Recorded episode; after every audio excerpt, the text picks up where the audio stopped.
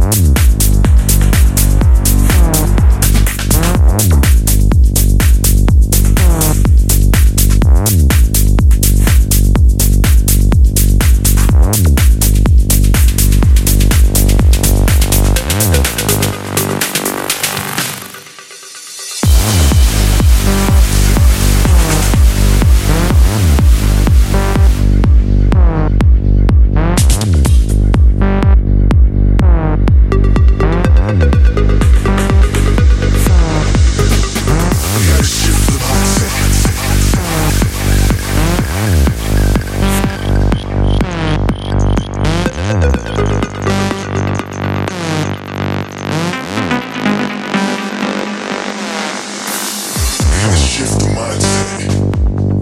In the chaos, there can be comfort. Cause a life of one means one less soul, We gotta shift the mindset. And go from awareness to action.